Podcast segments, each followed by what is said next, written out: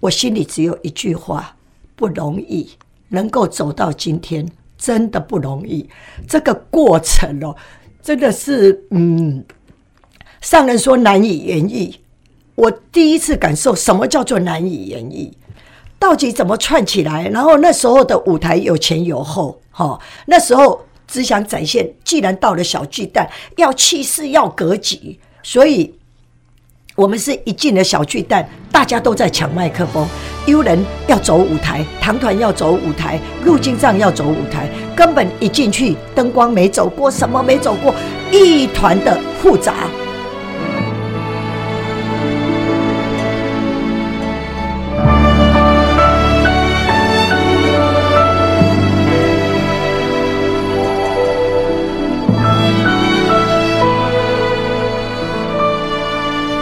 大家好，欢迎收听《入金藏》专题报道。刚刚在片头前，大家听到的是无量义法水颂的总导演吕慈月，聊起压力高涨的场景，还有排练的整个过程哦，难掩激动的情绪。他在二零二一年的时候，借重四大表演艺术团体各自专精的功夫来演绎静思法水妙莲华。但是，当艺术专业遇上了瓷器法水，一开始却是矛盾、冲突、挫折连连，考验也连连。两年半前，快三年了，我们那时候只觉得说好可以邀请国宝级的，我们邀请了很多团。那时候的概念就是让他是让人家觉得啊。幽灵神鼓也来了，唐美云也来了，孙翠凤也来了，王海玲那时候就只觉得只要有大咖的、有大牌的，他就是华华经很有力量。我们忽略了他是法水。那那时候的演绎的名字叫做静思法水无量义嘛。这四团他拿到音乐，拿到什么，他们就用他们的东西去展现。后面的法水是一回事。然后四团你要沟通，他几十年来固有的模式，他也不知道你的法水要我做什么，所以那时候整个的呈现，上人用最大的耐心，先赞叹、感恩这些愿意来为华水什么什么。那那时候我自己还是一个问号，一个问号，到底上人要的是什么？所以两年半前那个叫做摸索，叫做。尝试结束了以后，我们就有一个共同的共识。好，有人跟我说，我只知道我演的那三段，我要做，我要去彩排。可是前后，我是到了你们呈现出来，哦，我的前面是这个，我的后面是这个。所以其实两年半前，它是断断续续，检讨到最后，哦，这样是不行的。太多团，你很难，大家都这些既然是天团。代表所有的演出，全台湾，他每天都在演他外面接的 case，不可能大家一直来合体。对，所以那时候我们就想说，好，优人他说他下定决心，他看到《法华经》这些歌词，他觉得他这辈子整个优人累积三十年来的所有的功力，他想要用在《法华经》。优人一直往印度。在那边禅修做什么？所以他们看到歌词以后，他们下定决心要请全力来做这个。唐老师说：“我不计较任何一切，我就是这辈子我要做这件事。”我就带了这两团，然后回去，然后上人听了他们的分享，上人说：“好，就这么决定，我们继续下去。我期待用你们的艺术，因为全世界的宗教。”都有艺术跟音乐的结合，我要做一个最高品质，是艺术结合佛法，结合音乐，结合所有的，让它展现成一个佛法的艺术在舞台上。其实那时候我还是三条线，还是什么叫艺术？那他们的艺术展现，那我的法谁呢？那我们还在摸索。第二次又在花莲，这两团给上人验收。那那时候我们在乎的是灯光，在乎的是艺术，所以那个法水的力道还属于很薄。我回过头去看两年半前呈现的东西，再看一年半前在花莲第二次验收的东西，我心里在想：为什么上人有这么大的耐性跟容忍度？这样的东西怎么呈现？可是那时候我还很满意，我觉得哇，整个有悠人的锣鼓，整个灵鷲山出来，我自己还沾沾自喜。我那天晚上回去，我两点才睡觉。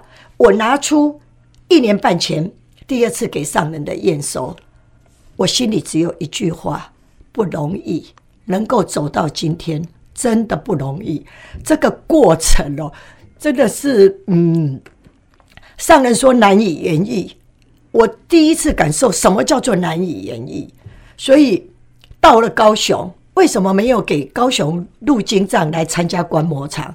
是一进去，我们都不知道舞台长什么样。悠人堂从来没有这样的作品呈现在小巨蛋，到底怎么串起来？然后那时候的舞台有前有后，哈，那时候只想展现，既然到了小巨蛋，要气势，要格局，所以。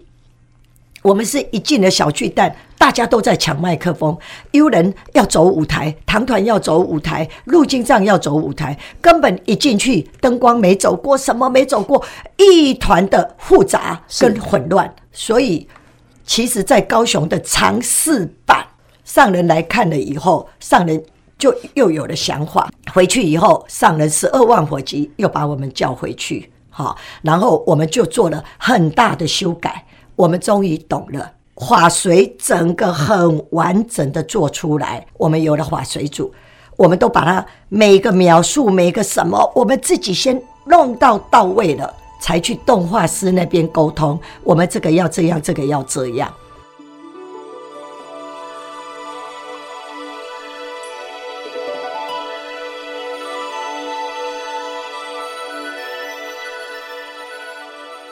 就表演技巧。剧本的编写，吕慈月形容每个天团都有各自的上升水准，但是佛教给人庄严的印象，把他们框住了。慈器法嘴对他们来说很陌生，大家再次请示上人。我要感恩的就是这两团，一开始是排斥的，我跟着你的 PPT，跟着你的法随走。那我看图说故事，我要呈现什么？你们为什么要找我们？好，结果我们又回去问上人，上人说：你们要用你们的专业的艺术，你们的专长，呈现后面的法随到底要表达什么？上人很清楚的，一幕一幕的指导我们，我们慢慢的从模模糊糊到了解五十分，到了台中。我们终于了解了七十分钟，结果到了台中，整个的呈现，台中的会众，台中的演绎，哇，大家好感动，也看清楚了，也懂了。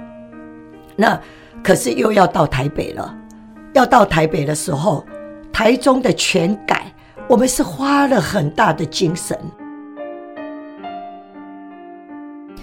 表演艺术工作者精湛的身段还有技能带来的是视觉震撼，但要和诠释的法华境界、瓷器精神却还有距离。吕慈月后来呢，请合作伙伴修改脚本，把瓷器故事写进去，附带相关的影音，但要吸收消化这些材料，然后演绎出来，不是一天两天就能成的事。这两三年来，脚本。演绎一次次、一幕幕重修。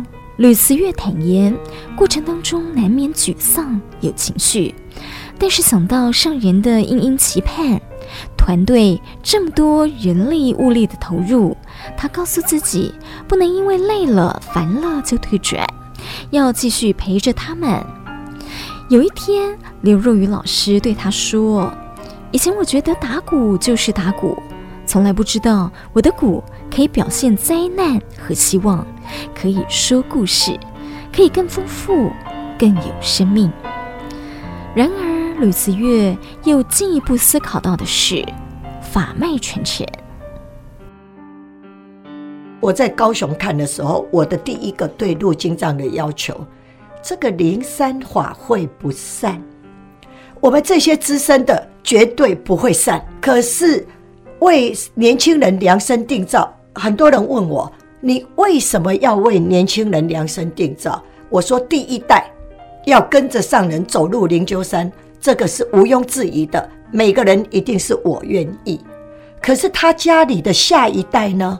外面的年轻人呢？九二一的时候，他生下来了没有？对九二一他不熟啊，三林村不熟啊，所以年轻人听到的太多的负面。慈济两个字是什么？很多静思堂吗？还是很多慈济人穿着制服到处跑？到底你们慈济要做什么？我那时候就想，灵山法会不散，除了我们这些跟着上人三五十年，我这些他们绝对不散。可是年轻人呢？我没有让每个慈济人的家人的第二代、第三代，我没有让外面的年轻年轻人邀约他来灵鹫山法会不散，那要断层吗？以后的灵鷲山没有年轻人吗？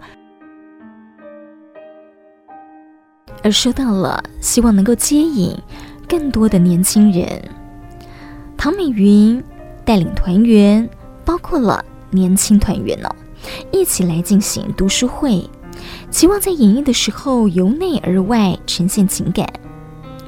团员们分享演绎到一对夫妻卖水晶包。捐出了一笔又一笔的善款，这小小的力量累积出来的大大爱心，原来好人好事就发生在我们身边。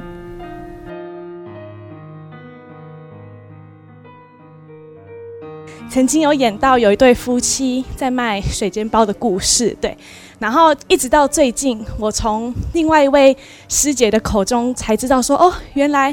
呃，我小时候常常去买的水煎包，都是就是那对夫妻所卖的。为什么会认识那位师姐？是因为我们家从小就吃素，这样。然后妈妈常常会跟师姐买那个凉面跟面线。然后有一天，她就看到师姐在看《高僧传》，然后她就问师姐说：“诶……”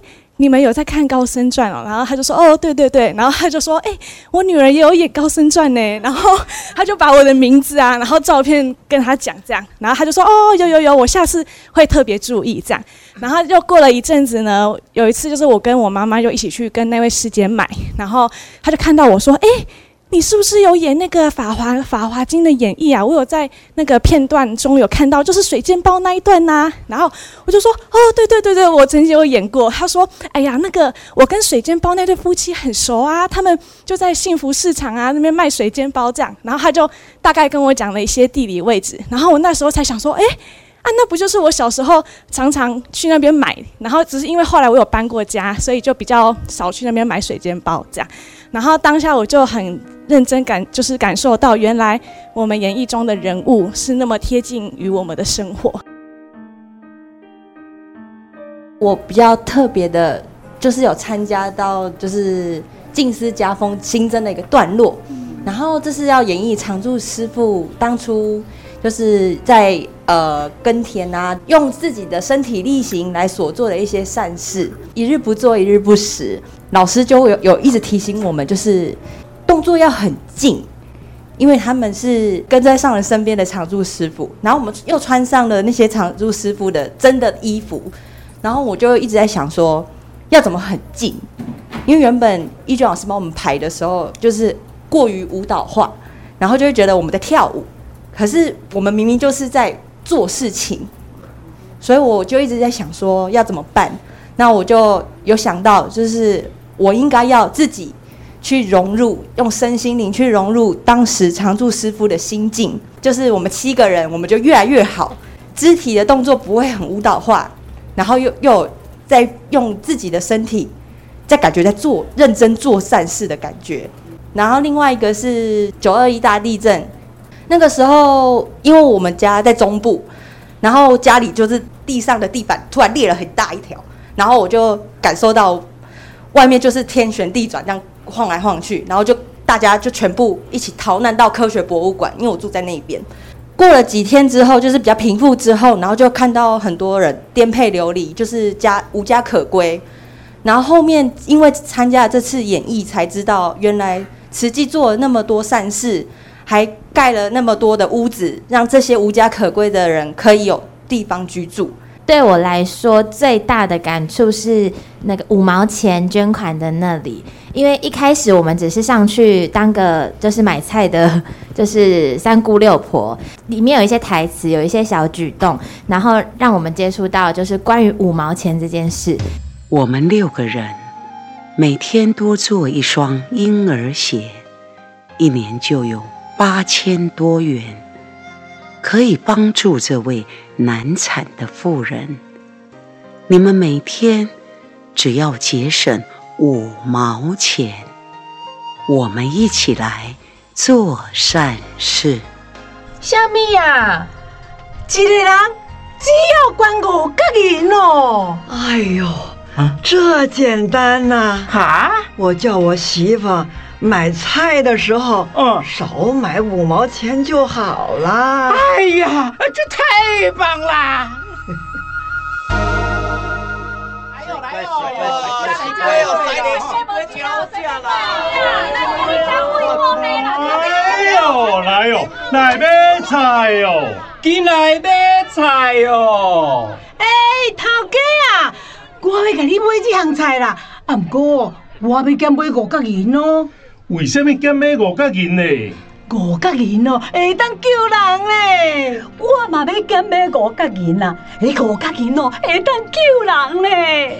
我嘛要减买五角银，五角银哦，会当救人嘞！哎呦，只要五角银就会当救人哦！安尼，我嘛要五角银能救人哦！安尼，我嘛要参加五角银就会当救人哦！安尼，我嘛要参加，我嘛要参加。其实不是五毛钱这个多少钱，是起心动念的这个举动。就是除了捐款五毛钱以外，呃，我们很常的一些自己的起心动念都能够影响到很多人，像蝴蝶效应一样，就是。呃，我们不知道我们捐的那五毛钱，他可能就去叙利亚了，可能就去缅甸，可能帮助了一个家庭，可能拯救了一个就是你不认识的人。但是那个对我们来讲，可能只是一个小小的善念而已。就是像我们后面也有那个做环保的那个片段，然后我们可能走在路上看到垃圾，我们就会犹豫说，诶，要不要捡？因为那不是我们丢的。可是我觉得经过了这个自己经历了这些演绎之后。我觉得光是这种小小的动作，会毫不犹豫的，可能就会蹲下去捡起那个垃圾，然后就丢到旁边的垃圾桶。然后包括在家里，有时候自己的垃圾啊，有时候就会觉得可大可小，可能就偷偷丢到一般垃圾，或是就不会分类。但是到现在，包括我们自己在家里，都会很确实的做到环保。就是如果可以人人都从自己做起的话，我觉得世界就会变得很美好。包括演艺的人员，我们也是重新再调整、再选过一轮，三分之二都是参与过的。可是我还是觉得好，还要更好。这个感恩说不尽哈、那当然啦、要用法。人间呐、如戏，戏如人间。其实呢，脚本哈、是很多啦。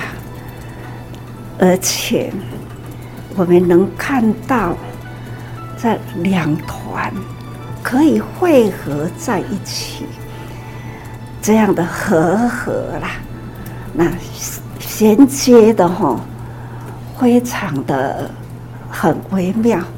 所以说，安怎转，其实安怎转哈，如何转呐？实在是还有的如何想。要如何让它很很写实的时光如何转？嗯，不要再挑剔它，它已经是很美、很感人了。但是呢，要说怎么样的真，其实很难去去做出来。真实的事情是做不出来的。这个最真实的故事，真实的故事，用做的是做不出来。我们呢，这种如戏人生，人生如戏，在过去的实实在在的事情都是这样的过去。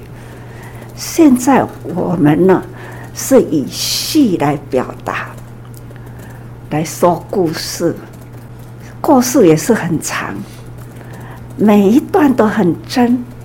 我相信每一位都是师父所说的，也真诚的称呼叫做菩萨。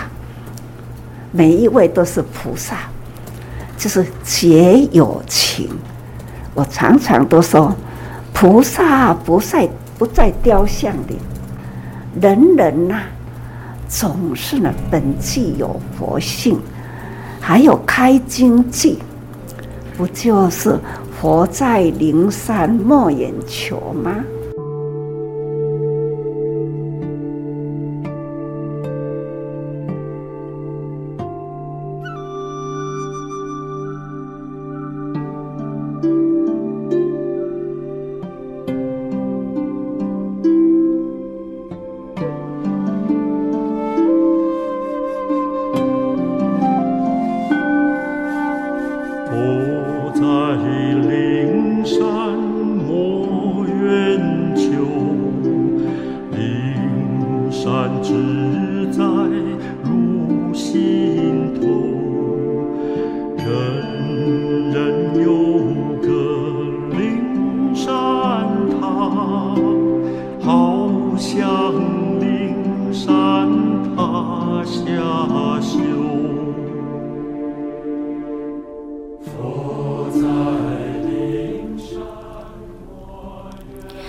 有句偈云：“佛在灵山莫远求，灵山只在如心头。人人有个灵山塔，好像灵山塔下修。”上人说：“人与人之间，不管灵山多么遥远都不重要，重要的是自己的心灵。然而，听进耳朵，放在心里都不困难，最困难的是身体力行。”佛陀来人间，他一直期待把他心灵的灵山要和大家分享。自己的心灵宝塔，我们也是要自己建、自己修。为佛教、为众生是大家的责任。慈济走过五十八年，世世代代需要我们人人步步精进的传承下去。好，以上是这一集的入金藏专题报道，我们下次见。